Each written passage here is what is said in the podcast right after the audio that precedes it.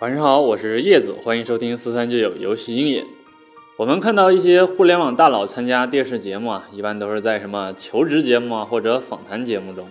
然而，想要在娱乐节目或者荒野求生类的节目上看到传说中的互联网大佬就比较难了。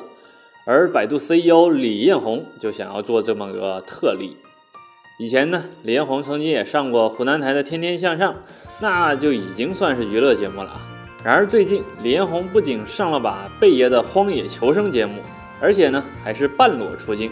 去年九月，李彦宏突然在贴吧回应称，能够去未知领域冒险是一件很酷的事儿。随后呢，他就真去做了。东方卫视一档荒野求生节目邀请李彦宏去大草原和知名探险家贝爷一同冒险。等待了半年许久啊！这期节目终于要在明天晚上十点播放了。根据预告来看，刚到大草原的李总还是挺兴奋的。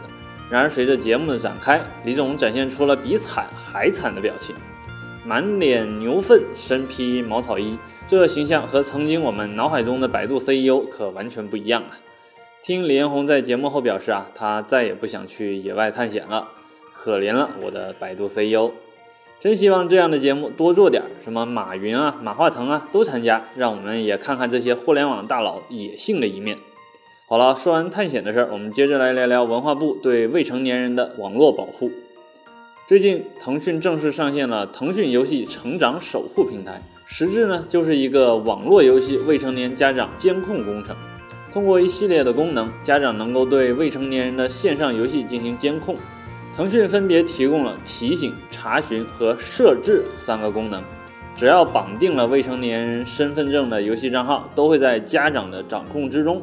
家长可以通过提醒来知道孩子的游戏时长、消费金额，通过查询来查看具体的游戏时长和消费情况，并通过设置来控制孩子的游戏时长和消费金额。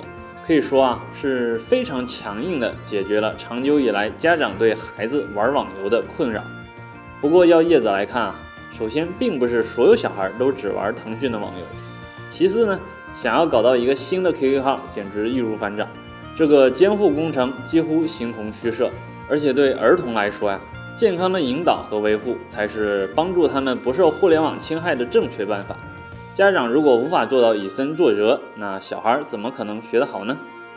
好了，以上就是今天的全部语音内容了。如果大家还想了解更多产业资讯，可以关注我们的游戏音乐微信公众号。我是叶子，我们明天再见。